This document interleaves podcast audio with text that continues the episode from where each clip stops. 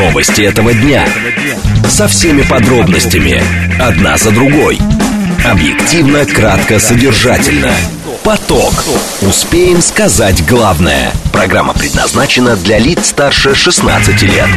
Радиостанция «Говорит Москва», понедельник, 26 февраля, сейчас 16.06. Меня зовут Юрий Буткин, добрый день. Следим за новостями, смотрим, как едет город и обсуждаем главные темы. Все это в прямом эфире. С вашим участием вы смотрите и слушаете нас в телеграм-канале «Радио говорит МСК», на YouTube-канале «Говорит Москва». Не забывайте подписываться, ставить лайки. У нас скоро 130-тысячный подписчик. Еще один вариант для того, чтобы смотреть и слушать нас, это социальная сеть ВКонтакте. В движении.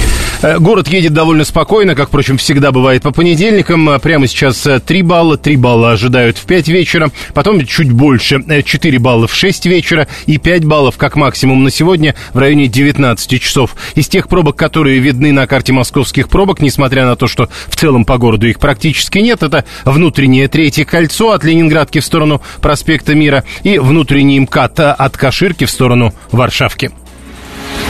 Слушать Думать. Знать. Говорит Москва. 94 и 8 FM. Эм. Поток. Новости этого дня. Две темы обсуждаем в ближайшие 20 минут. Минфин подготовил для граждан России порядок обмена замороженными активами. И механизм планируют запустить в этом году. Как может работать такой механизм?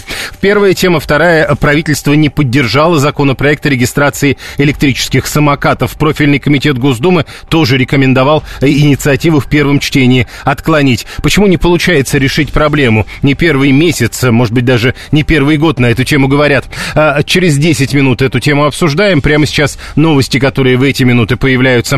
Э, э, арбитражный спортивный суд э, зарегистрировал 4 апелляции на решение о перераспределении результатов командного турнира фигуристов на Олимпиаде в Пекине. Релиз на эту тему только что выпущен. Северный флот вошел в состав Ленинградского военного округа. Указ только что опубликован. И новые регионы Российской Федерации, так сказано на ленте агентства РИА Новости, вошли в состав Южного военного округа. Это тоже указ президента России. Поток. Успеем сказать главное. Вы пишите нам через смс-портал плюс семь девятьсот двадцать пять четыре восьмерки девяносто четыре восемь через телеграм пользователю говорит МСК-бот, либо звоните семь три семь три девяносто четыре восемь, код города четыреста девяносто пятый. Первая тема. Минфин подготовил, как объявлено, э, для граждан России порядок обмена замороженными активами. И, как говорит глава Минфина Антон Силуанов, механизм планирует запустить уже в этом году. Он давал интервью агентству РИА Новости, деталей особо не сказал, но речь идет о неких э, дополнительных мерах, уже указ-то подписан президентом Путиным, о дополнительных временных мерах экономического характера, связанных с обращением иностранных ценных бумаг. Иностранцы, как предполагается, получат возможность купить у отечественных розничных инвесторов э, заблокированные зарубежные активы за счет неких средств на счетах типа СИ. А Алексей Ведев к нам присоединяется, доктор экономических наук, директор Центра структурных исследований Института экономической политики имени Гайдара. Алексей Леонидович, здравствуйте. Здравствуйте, да, добрый день. А, порядок обмена замороженными активами для россиян, на ваш взгляд, как это может выглядеть? Вы знаете, ну, он будет выглядеть, во-первых, а, надо сказать, что это проблема реальная, проблема двусторонняя, как со стороны иностранцев, так и со стороны российских граждан. Ну и по оценкам самого уже Минфина, порядка трех с половиной миллионов граждан в той или иной степени наших э, граждан э, затронула эта проблема. Я думаю, что это будут либо подача заявки в банке корреспонденты, ну, обслуживающие банки, и там уже, как я понял, пока вот э, предварительно объявлено по процедуре торгов будет производиться обмен.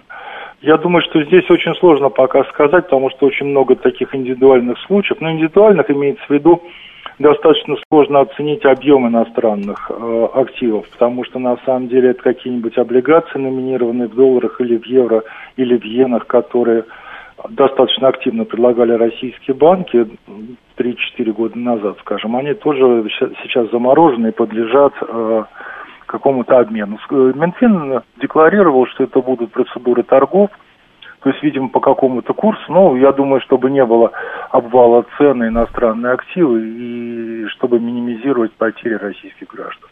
Вот когда мы говорим о потерях российских граждан, из того, как сейчас, во всяком случае, пока еще деталей-то нет, вырисовывается этот механизм, а кто в итоге за это заплатит, чтобы граждане не пострадали? Бюджет Российской Федерации или как?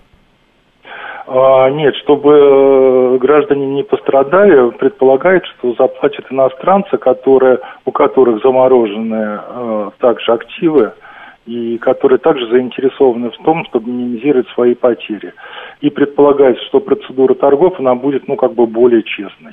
Но когда мы говорим о том, что э, то есть иностранцы будут заинтересованы, это будет какая-то история попытки бартера одних замороженных Конечно, акций да, на да, другие. Да, да, да, это то, что на биржевом языке называется своп или бартер. То есть на самом деле мы знаем, что порядка там 300 миллиардов долларов российских заморожено за рубежом. Ну и, как опять же я ссылаюсь на Минфин, сопоставимая сумма примерно заморожена здесь. И, конечно же, вот эту проблему надо как-то решить, поскольку в этой проблеме задействованы ну, миллионы участников. Грубо говоря, э, опять же, как, как пример исключительно, то есть э, россиянин, у которого есть акции, к примеру, компании Ford, в результате обменяет их, к примеру, на, комп- на акции компании Балтика. Да, либо просто на рубли по какому-то справедливому курсу. Но когда мы говорим по какому-то справедливому курсу, это все-таки какие-то рыночные торги или государством установленный рыночные. курс? Нет, нет, рыночные торги, как я понял, государство не будет компенсировать за свой счет потери э, инвесторов России. Еще раз, э, давайте все-таки, вы упоминали эту цифру, но э, как много граждан, которых это может коснуться? Ну вот, Минфин говорит, что это порядка трех с половиной миллионов э, человек из которых, и где-то на сумму примерно один э, полтора триллиона рублей. И в текущем году предполагается, что эту проблему решат 2,5 миллиона человек. То есть, ну, это как бы банковские вкладчики, да. А, вот э, когда мы говорим про 3,5 миллиона человек, есть какие-то цифры? Это крупные покупатели акций или в основном мелкие? В основном мелкие. Это в основном мелкие частные инвесторы. Ну, то есть вообще речь идет о физических лицах, и о физических лицах, которые покупали ну, иностранные активы через э, российские банки, причем ну, в сравнительно небольших количествах. Так, 859-й а, э, наш слушатель, пока мы с вами говорит, э, не до конца понял, а откуда деньги, говорит, возьмется, где покупать валюту, евро же нам нельзя покупать. Ну вот это как бы будет предположительно сводиться инвесторы, у которых заморожены иностранные активы с иностранными инвесторами, у которых заморожены российские активы. И, соответственно, через э, специальные, видимо, банки это будет как-то делаться. Спасибо. Алексей Ведев, доктор экономических наук, директор Центра структурных исследований Института экономической политики имени Гайдара, был с нами на прямой связи. Э, Минфин подготовил для россиян порядка, порядок обмена замороженными активами. Замороженными на Западе активы, э, активами собираются меняться с теми активами западных компаний, которые заморожены в Российской Федерации. Пока вы э, пишете, вы можете писать через смс-портал или через телеграм, или э, набираете номер 7373948, код города 495, и, может быть, кто-то из этих трех с половиной миллионов человек, которых эта история коснется, среди наших слушателей прямо сейчас. Э, так вот, э, пока вы все это делаете, срочные сообщения, которые в эти минуты появляются, сначала большими буквами, потом уже мелкими буквами и с подробностями. Актер из сериала «Глухарь» Канахин заоч- заочно приговорен в Москве к пожизненному сроку за государственную измену. Соответствующее решение принял военный суд, об этом пишет агентство РИА Новости. Речь идет об актере из сериала э, «Глухарь» Кирилле Канахине, который участвовал в нападении на Россию в составе русского добровольческого корпуса РДК, признанная в Российской Федерации террористической организацией. Канахина признали виновным по статье 275 по совокупности э, преступлений. Ему назначили наказание в виде пожизненного решения свободы. Напомню, эти сообщения приходят сейчас э, на ленты агентства РИА Новости и не только. Канахин снимался в российских фильмах и сериалах «Глухарь 3», «Участковый», «Простые истины» и других он играл также в Театре Луны. Внимание! Говорит Москва. 94 и 8 FM. Эм. Поток. Успеем сказать главное. Еще интересное сообщение, комментарии депутатов по поводу того, что сегодня появились новости, мол, э, российское государство собирается заставить компанию Apple соблюдать закон о приложениях из сторонних магазинах и э, специально для России разрешить такие приложения э, в магазине Apple. Александр Хинштейн комментирует эти новости и говорит, а американская компания Apple в случае принятия закона, который будет обязывать ее открывать свои телефоны для установки установки приложений из сторонних магазинов, скорее всего, полагает Хинштейн, будет соблюдать этот закон. А, почему, а, э, предположу, говорит Хинштейн, она будет соблюдать? А, это компания, которая первая а, выполнила наш закон о приземлении. Вот э, откуда логика, по которой говорит Хинштейн. Следующая тема, которую мы обсуждаем. Правительство не поддержало законопроект регистрации электросамокатов. Сегодня об этом стало известно. Российская газета пишет, что уже и профильный комитет Госдумы рекомендует отклонить инициативу в первом чтении. Э, в правительстве, э, как пишет та же газета, э, считают, что комплексного решения нынешний документ не предлагает. Нет определений, какие именно устройства нужно отнести к таким транспортным средствам. Нет методики их сертификации и оформления. Ксения Эрдман к нам присоединяется. Она директор Ассоциации операторов микромобильности. Ксения, здравствуйте. Добрый день. Ну вот смотрите, какая-то странная история. Так много и долго говорили об этом необходимом всем законе. Опять же, э, я пытаюсь цитировать депутатов, когда они так говорят. А, так вот, и, и в результате разработали что-то, э, на что посмотрели и говорят, подождите, да тут непонятно, какие устройства относить, непонятна методика сертификации и оформления. То есть закон не проработан, что ли? Ну, коллеги, нужно понимать, что мы сейчас находимся по большому счету в стадии формирования отрасли. И вот все, что сейчас э, происходит, несмотря на паникерство с разных сторон, оно является абсолютно нормальным. То есть там, пять лет назад э, этого транспорта, этого объекта с точки зрения юридической, да, точки зрения его не существовало. И вот все, что сейчас мы делаем, в том числе общественники, там, и законодатели, мы оформляем эту отрасль и делаем так, чтобы она ну, по каким-то правилам э, передвигалась. Что касаемо регистрации – а, тут, знаете, вам шашечки либо ехать.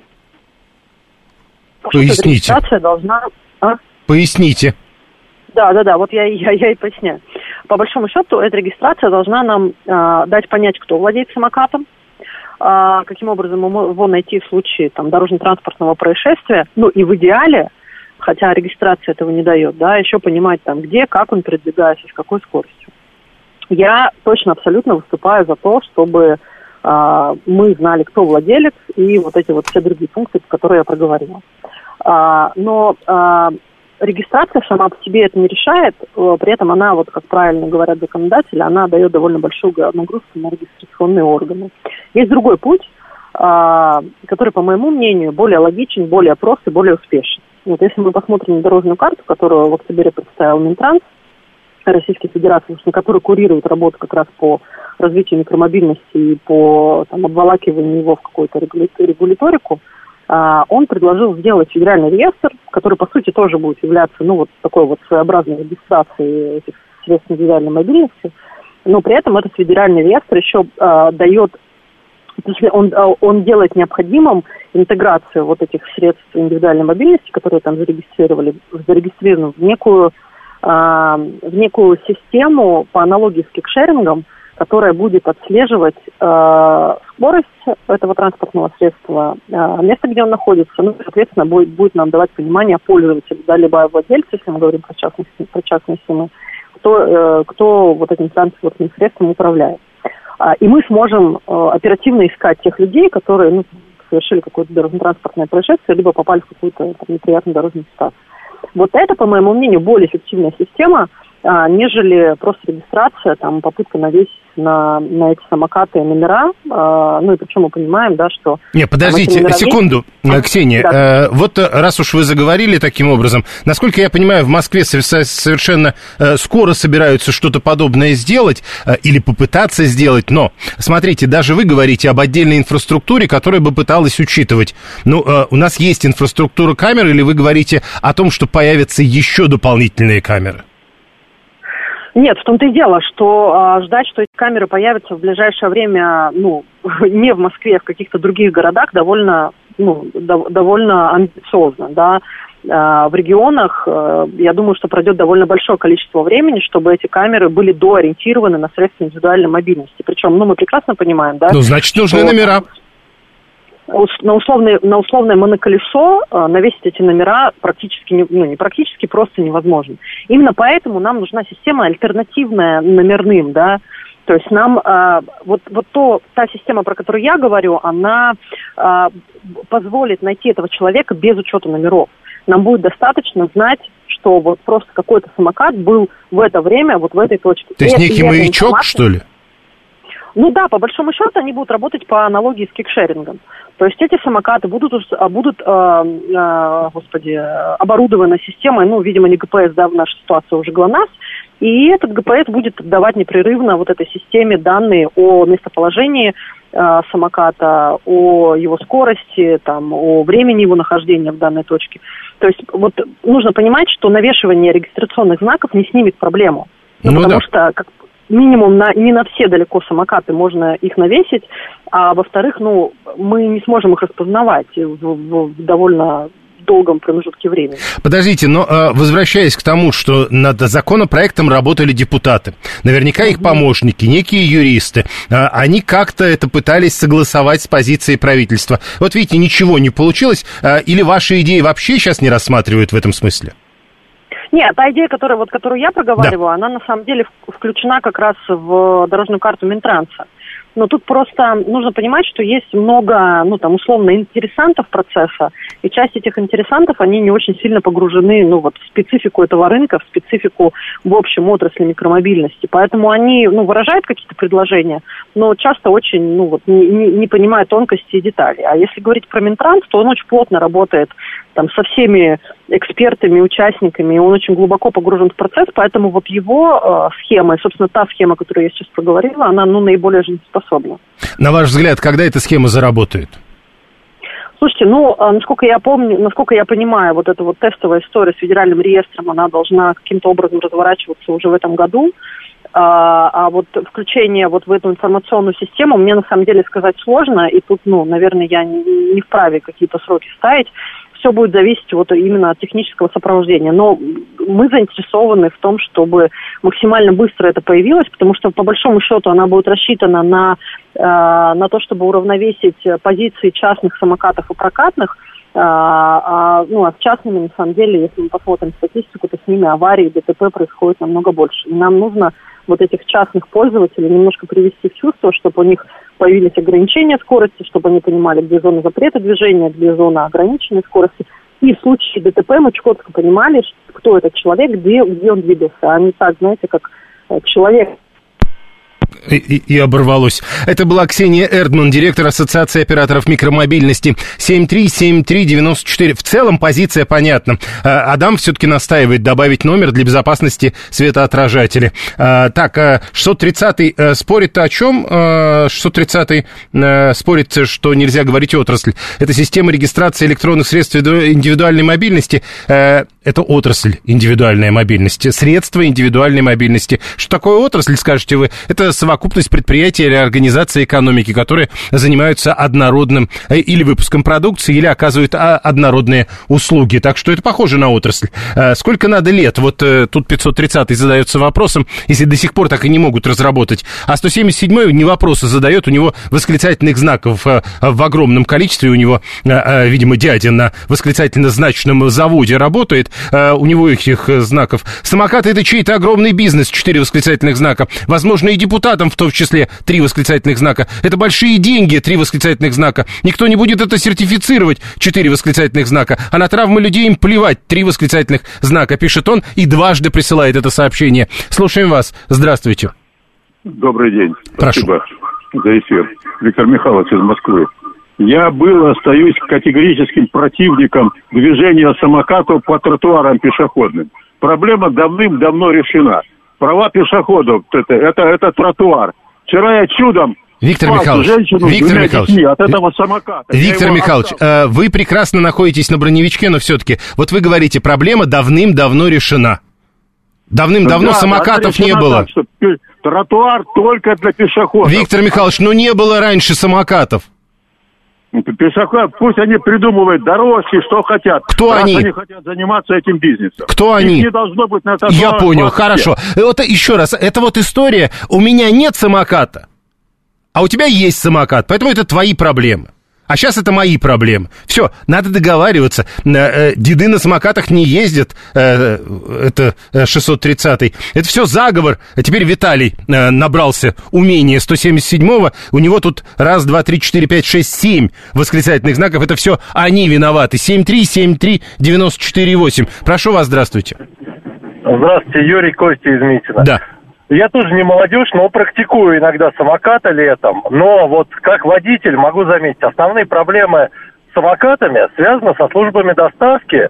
Ну вот самокаты, эти маленькие их мопедики непонятные. Костя, ну Их подождите. контролировать Подождите, Кость, ну вот только что была Ксения Эрдман, которая как раз говорила о том, что основные проблемы все-таки из-за частных самокатов чаще.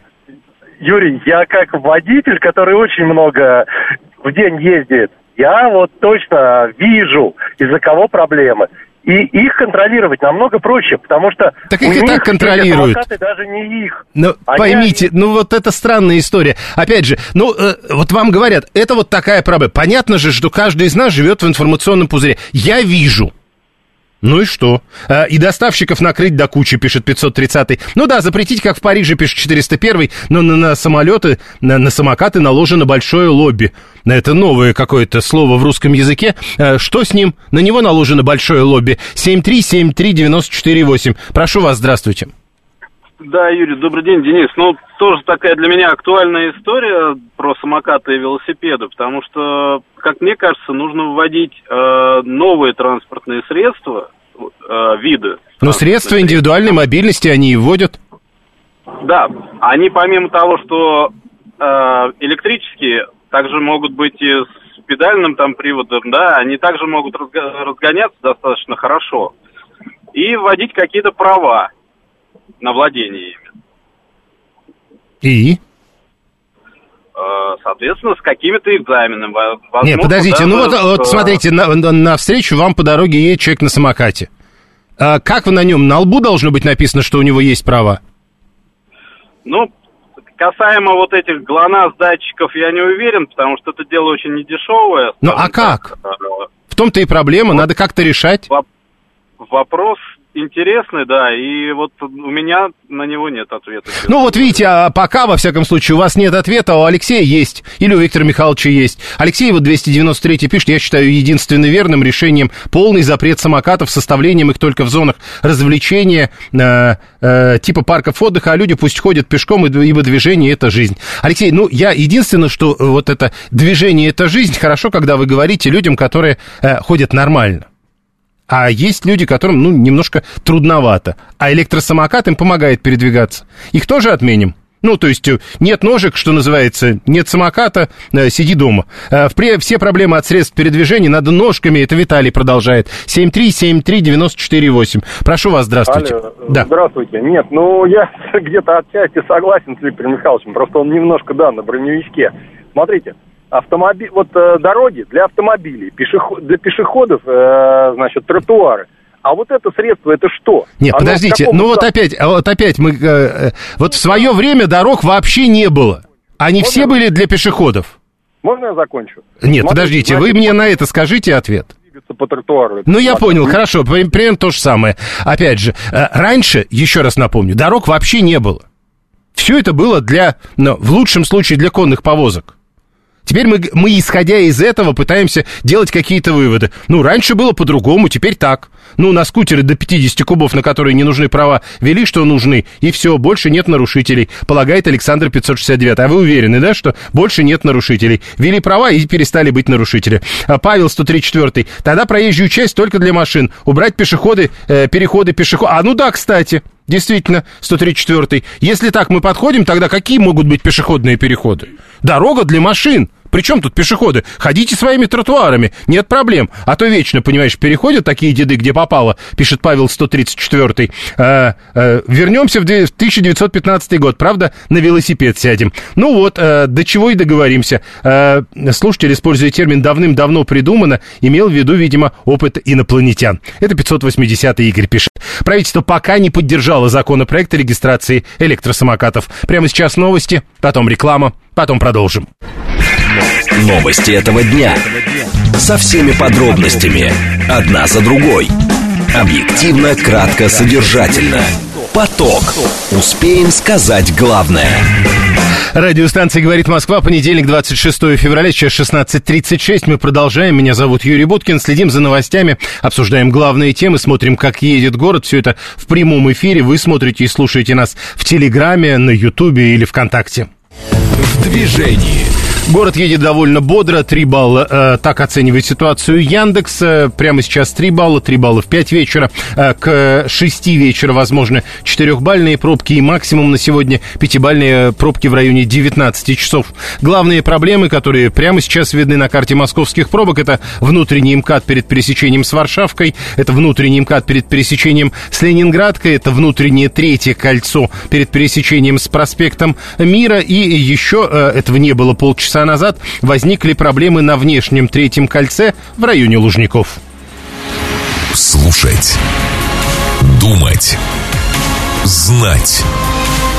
Говорит Москва. 94 и 8 FM. Эм. Поток. Новости этого дня. Две темы обсуждаем в ближайшие 20 минут. Э, э, гипермаркет «Глобус» прекращает сбор тары в фандоматы, так называемые автоматы по сбору пустых бутылок. Почему не развивается рынок сортировки отходов, а наоборот сужается? В чем проблема? Первая тема. Вторая. Владимир Путин поручил Минспорта разработать предложение по участию э, россиян в играх 2024 года. Но какими могут быть предложения в нынешних условиях? Разговор на эту тему минут через 10. Срочные сообщения, которые в эти минуты приходят от э, читаемых Лавров и замглавы МИД КНР обсудили украинский кризис. Об этом сообщает МИД Российской Федерации. Читаю по ленте агентства РИА Новости. ТАСС в эти минуты, ссылаясь на миссию ОДКБ и наблюдателей от ШОС, говорит о том, что выборы в Белоруссии прошли в соответствии с международными обязательствами. Это э, цитата из миссии ОДКБ. И что прозрачные демократические выборы в Белоруссии соответствовали международным обязательствам республики. Так пишут со ссылкой на на наблюдателей от ШОС. Поток. Успеем сказать главное. Первая тема. Гипермаркет «Глобус» объявил, что с 1 марта 2024 года там прекращают собирать тару в так называемые фандоматы. Их разработали и установили совместно с производителем э, природной минеральной воды «Боржоми», производителем экологических моющих средств «Синергетика», компании «Экоплатформ». В «Глобусе», говорят, это был самый успешный проект по сбору вторсырья через фандоматы в России. Более 100 тысяч покупателей фандоматами в «Глобусах» воспользовались, собрали 28 миллионов пластиковых бутылок и алюминиевых банок, а это 775 тонн пластика и 108 тонн алюминия. Но, а, как бы то ни было, проект заканчивается, а что дальше? А, в «Глобусе», там, где висят эти объявления о закрытии фандоматов с 1 марта, написано «Обращайтесь в другие». Но, а, как кажется, их не так много. Руслан Губайдулин, заместитель председателя Общественного совета Минприроды России, он руководитель Ассоциации операторов отрасли обращения с отходами «Чистая страна». Руслан Харисович, здравствуйте. Да, добрый день, коллеги. А, итак, э, это был, видимо, конкретный проект, и этот проект заканчивается. Но можно ли говорить о том, что фандоматов в стране становится больше? Да, можно. Где? Я считаю, что э, это ну, такая инициатива, которая появилась в нашей стране, она не была у нас придумана, она пришла к нам с Запада как хорошая идея экологического и экообразования, экопросвещения. Э, и многие торговые сети, в том числе школы, э, приняли достаточно хорошо ее. Вот. Но в данном случае, который вы привели, э, немецкая сеть как-то, к этому отнеслась очень достаточно внимательно, что это спор хозяйственных субъектов или какая-то там э, другая история, я, к сожалению, не могу сказать. Я думаю, надо все-таки спросить конкретного глобуса, почему они этот проект закрывают. Да, есть сложности тем, что стоимость обслуживания фандомата, э, она не покрывается теми ресурсами, которые он собирает, это действительно так. Но переоценить его с точки зрения экообразования и просвещения э, ну, практически невозможно. У нас в России уже есть э, ряд серьезных производителей. Компания «Экоплатформа», она как работает с, э, с «Глобусом». Э, там и баллы начисляются, и один фандомат там, до трех тысяч бутылок может собирать. И люди, самое главное, к этому привыкли. Поэтому я думаю, что все-таки как совет такой к э, торговым сетям, которые зарабатывают деньги, э, что дело не только в деньгах, но еще и в экологии на той территории, в которой они работают.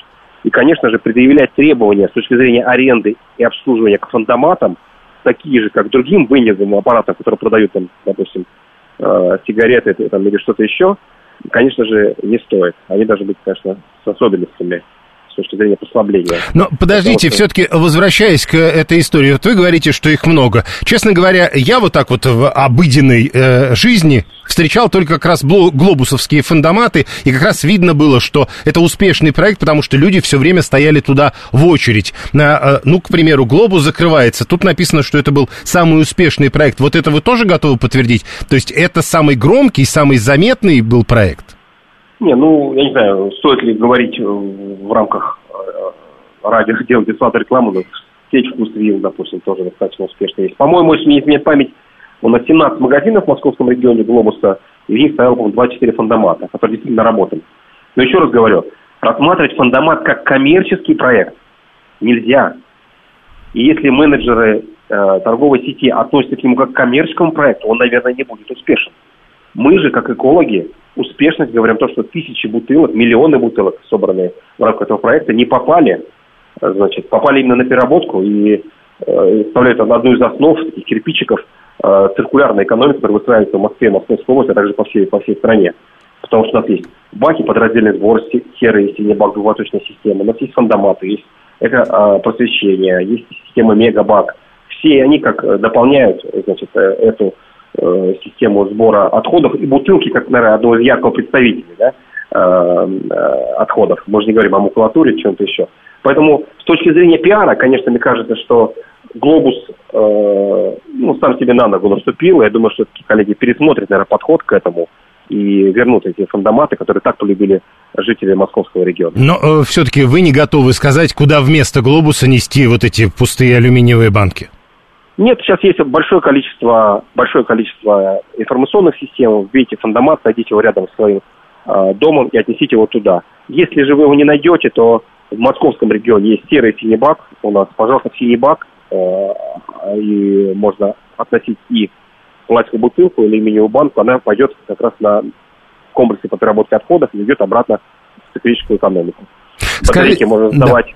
Да. Да. Угу. Я хотел еще одну вещь уточнить. Я посмотрел сегодня, э, что люди пишут э, в связи с этими объявлениями о закрытии фандоматок э, в сети «Глобус». Очень многие приветствуют это закрытие, и когда приветствуют, объясняют это тем, что это было собрание людей без определенного места жительства с соответствующим запахом и так далее. С этим можно что-то сделать?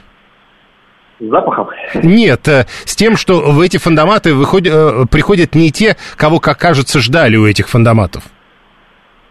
Ну, я бы не стал делить граждан нашей страны по какому-то признаку, считаю, это немножко некорректно.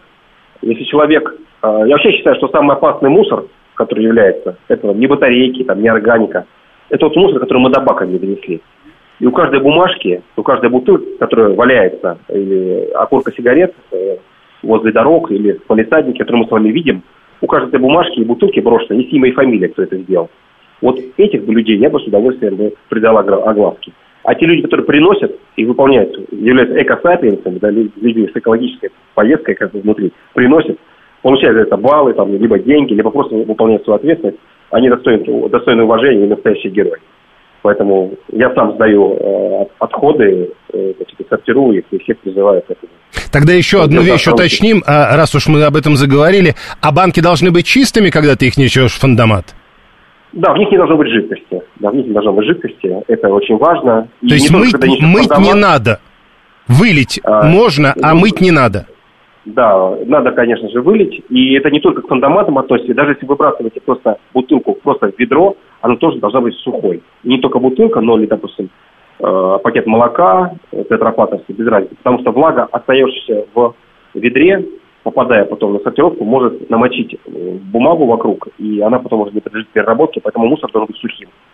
Это тоже такое важное правило. Спасибо. Э, Руслан Губайдулин, заместитель председателя Общественного совета Минприроды России, руководитель Ассоциации операторов отрасли обращения с отходами «Чистая страна». Итоги экообразования наших некоторых сограждан мы скоро увидим, когда потеплеет. В подмосковных лесах проступит из-под снега старый, а кое-где и новый мусор. Это Виталий 618. 812, 630. Я в городе вообще не видел. 812. Нет их нигде. Люди тоже не понимают, а где, собственно. То есть, если не туда, то куда? Нести, если ты все-таки хочешь это организованно сдать в такой фондомат. 7373948. Предложить дотации на аренду площадей под фондоматы в глобусе властям ресурсы не дают, а, пишет 870-й Борис. Ну, то есть, э, это не только к глобусу тогда возникает вопрос, это к властям тоже вопрос с точки зрения Бориса. 7373948. А Григорий говорит, 859-й, надо просто за тару платить нормально, а то в Советском Союзе раньше можно было по квартире посуду пособирать и э, яву купить. Интересно, пачку сигарет или мотоцикл вы имеете в виду? Потому что э, в Советском Союзе было, конечно, э, относительно дороже Тара, но не настолько, чтобы мотоцикл с квартиры собрать. 7373948. Э, да, э, я бы э, не только оставил бы... Это Катя. Катя пишет, я не только оставил бы, но и добавила стекло. Жалко же столько выбрасывать банки, бутылки и так далее. 813, 312. В нашем городе стоят контейнеры для раздельного сбора мусора, но лишь единицы занимаются сортировкой. В людском сознании эта процедура не укладывается. Народ уверен, что за него все должно делать государство, и это печально. Но это не совсем так. Я, например, пытался в Московской области э, разделять мусор, и тогда я столкнулся с ситуацией, когда мешок бутылок э, выбросить некуда потому что стоит вот эта корзина, в которую вот так запросто бутылку-то не положить. 7373948. Слушаем вас, здравствуйте. Э, Юрий, добрый вечер, это Гурген. А, видите ли, я считаю, что всех, вот по моему эмпирическому опыту, а, переплюнула, с позволения сказать, Италия. А, дело в том, что урны для, вот эти баки, контейнеры для мусора а, представляют собой не три для, как один э, компактный состав, да, а где-то около шести или даже семи э, таких э, стояли около отеля. Это городок Диана Марина, э, может вам известный, Лигурия, Италия. И э, интересно, что один из них, и это было непременное требование, э, нужно было э, снимать крышки там было написано «Коппер» просто угу. для крышек. А, это, я считаю, то, в чем итальянцы абсолютно меркантильны, и, в общем-то, наверное, это прекрасно. Потому что здесь, обратите внимание, массированные а, наклейки на бутылку, да, из такого мягкого картона, очень часто это свежевыжатые соки, да. Значит, их невозможно отделить, это нужно отрывать от основы а, полихлорвиниловой бутылки обычно, да, к которым мы все привыкли. Я считаю, что это абсолютная необходимость в возвращении вот именно такого подхода. А, и э, единственное, что я могу в данном случае добавить, что еще существует отдельный контейнер, вы не поверите, Юрий, для алюминия именно для алюминия, вот для этих тонких пивных банок, да, или энергетиков. Ну, кстати сказать, про крышечки я у нас тоже у кого-то видел, где-то отдельно крышечки собирают а, на 530 А что вам, не годен синий бак? Нет, как раз я его не нашел. А, я нашел только вот эту корзину. Если бы я нашел синий бак, у меня бы и вопроса не было. А, глобус на Новой Риге, пишет 496 постоянно люди рядом с этим аппаратом, и не скажу, что от них плохо пахнет. Я тоже, кстати сказать, ничего такого в смысле запаха не, сл- не, не чувствовал, и людей таких не видел. Но я видел, как люди об этом пишут. Роман 598 пишет, есть проблемы в сдаче, в шаговой доступности бумаги, картона, металла, текстиля, ну и так далее. 7373948 и 8. Телефон прямого эфира. А, сбор тары фандоматы, в гип гипермаркете «Глобус» во всех магазинах сети с 1 марта закрывается. Внимание! Говорит Москва. 94 и 8 FM. Эм. Поток. Успеем сказать главное. А откуда, говорится, 530 у вас мешок бутылок злоупотребляете, что ли? Да годами копится годами. Э, следующая тема. Владимир Путин поручил Минспорта разработать предложение по участию россиян в играх 2024 года. Так, во всяком случае, э, сказал помощник президента России Игорь Левитин в конце прошлой недели. Нужно определиться по каждой федерации, на каких условиях они будут участвовать в Олимпийских играх и какие декларации будут предписаны им для участия. Так сказал Левитин. Это было заседание успехи развития сферы физической культуры и спорта. Международный Олимпийский комитет в декабре прошлого года объявил о допуске российских и белорусских атлетов на игры в Париже в индивидуальном нейтральном статусе при соблюдении ряда критериев. Э, Путин назвал такое решение МОК полным извращением идей олимпийского движения и э, предложил проанализировать условия комитета перед тем, как принимать решение об участии в международных турнирах. А Тут главный вопрос возникает вот какой, довольно простой на самом деле. Э, Игры уже совсем скоро, а решений, насколько я понимаю, не принято никаких. На ваш взгляд, что может быть теперь, когда в общем, не так много времени. Ну, то есть, э, к примеру, вот э, проработают условия, а потом уже никакой из спортсменов подготовиться не сможет? Или мы точно понимаем, что вряд ли кто-то будет участвовать? Э, Игорь 580 ну вот в подготовке у нас богатый опыт в этом деле. Не знаю, 7-3, 7-3, прыгать ли пригу... Да, 530 тоже не понимает, а что за условия, что за предложение? То есть, допустим, как бы прыгуны предлагают бегать. Или бегуны предлагают прыгать? Что, собственно, могут быть за предложения в этом смысле? 7373948, телефон прямого эфира. Или это такая история, с вашей точки зрения, которую надо закрыть, да и все?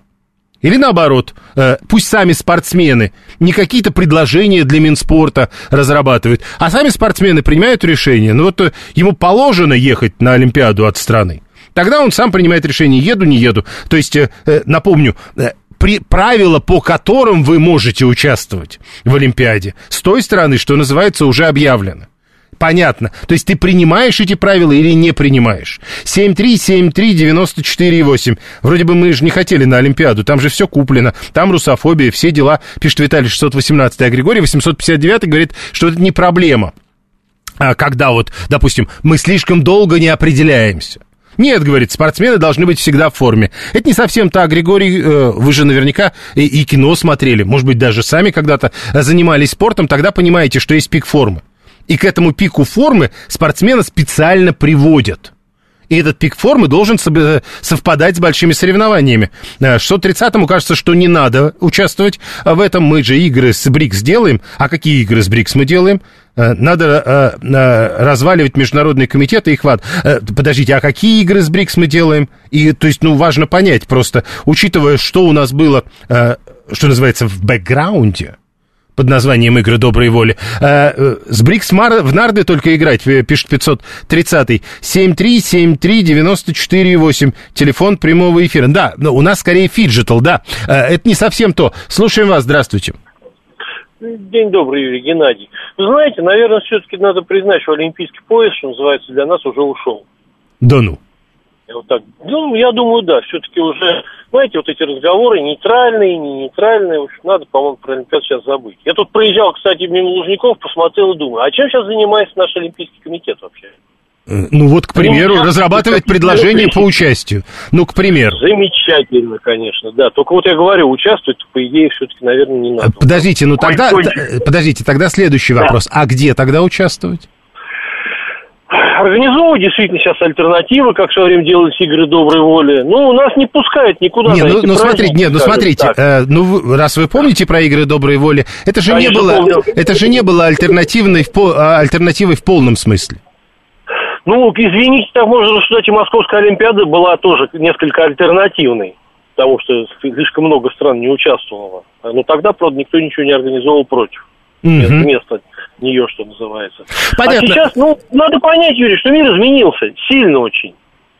И вот в спортивной части... Нет, ну и, и, и тогда, и, и тогда мы можем, мы можем создать, э, создать некую другую Олимпиаду, и она будет работать.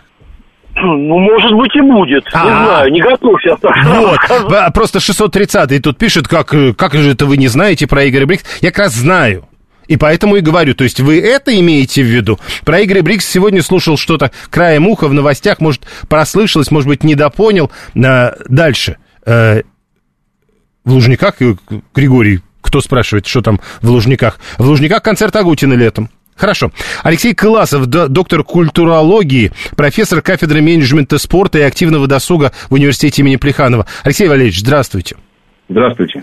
Путин поручил Минспорту в 2024 году, то есть, ну, совсем скоро Олимпиада, разработать предложение по участию россиян в играх. О чем может идти речь сейчас? Ну, в первую очередь, э, это, конечно, те ограничения, которые э, родились э, под эгидой МОК.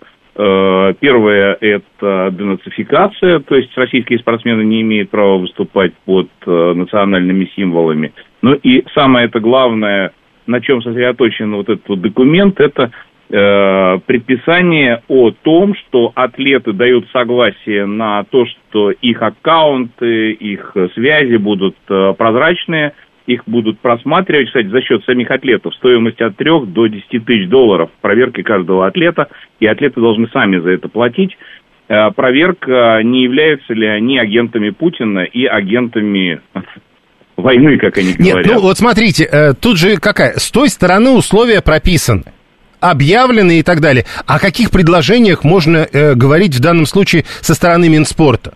Но здесь, смотрите, ведь изначально как бы э, от лица Путина очень многие говорили, и он сам говорил о том, что, конечно, спортсмены могут выбрать э, себе какие-то варианты участия, если это не наносит ущерба. Но той ситуации, как это происходит сейчас, конечно, это противоречит, конечно, они станут автоматически иноагентами спортсмены. И вот как быть в этой ситуации, как э, все-таки э, Возможно ли э, так, такие вот э, трансферы, да, так сказать, между странами? Вот имеется в виду наши спортсмены, или это совершенно невозможно. Просто ведь ситуация такая, что э, с одной стороны мы не отказываемся, а с другой стороны в, таки, в такой ситуации просто невозможно ехать. Так может отказаться вот, тогда? Ну, об этом многие говорят, и, конечно, эта ситуация непредсказуемая, но с другой стороны у нас же э, в законе о спорте федеральном прописано четко, что высшей целью а, спортивной деятельности является участие в Олимпийских играх. Ну, Тогда ну, надо отменять федеральный закон. Подождите, Государственная Дума, Государственная Дума умеет работать на самом деле. Это не проблема, я думаю. Да, давайте про другое. Тут многие в этой связи вспоминают про игры БРИКС, например, вот 630-й, а, про игры доброй воли в свое время. Э, когда я начал говорить, что это же, наверное, не было полноценной альтернативой Олимпиаде, тут говорят, да нет, вы путаете там с играми дружбы 84 -го года. С вашей точки зрения, можно ли говорить о том, что в нынешних условиях можно построить качественную альтернативу Олимпиаде? Ну, во-первых, нужно ее строить. Это все попытки, и сегодня они ну, дискутируются на очень разных площадках, и Минспорт, и в Олимпийском комитете, и в различных вузах, где есть э, спортивная наука, разные аспекты, юридические, экономические э, и так далее, да, там э, везде дискутируется, как это сделать. На самом деле этот вызов, он очень э, яркий, очень э, актуальный, но готового решения нет. Действительно, это все альтернативные варианты, которые вы перечислили. Они не перекрывают в полной мере запросы, которые сформированы в, э, в спортивной среде. Нет, Но, вот менее... подождите, нет, а вот, Алексей Валерьевич, вы пока это говорите, люди начинают, мол, все нормально, пусть хуже-то не будет от этого. И тут вопрос другой, вот Виталий 618. Ну хорошо, вот там 50 стран участвуют в этих играх БРИКС. Наши-то, понятно, все участвуют, да, скорее всего. А, э, к примеру, от Китая что, первые лица приедут? Вряд ли.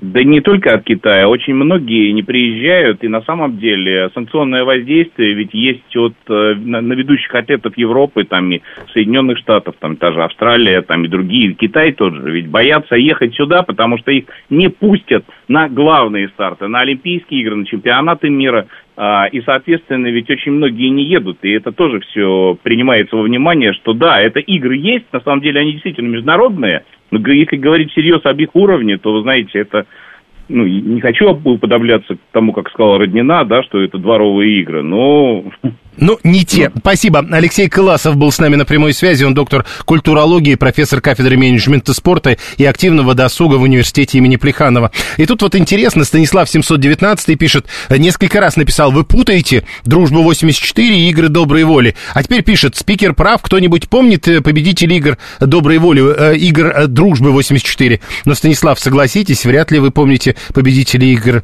доброй воли. Ну, правда. Далее новости.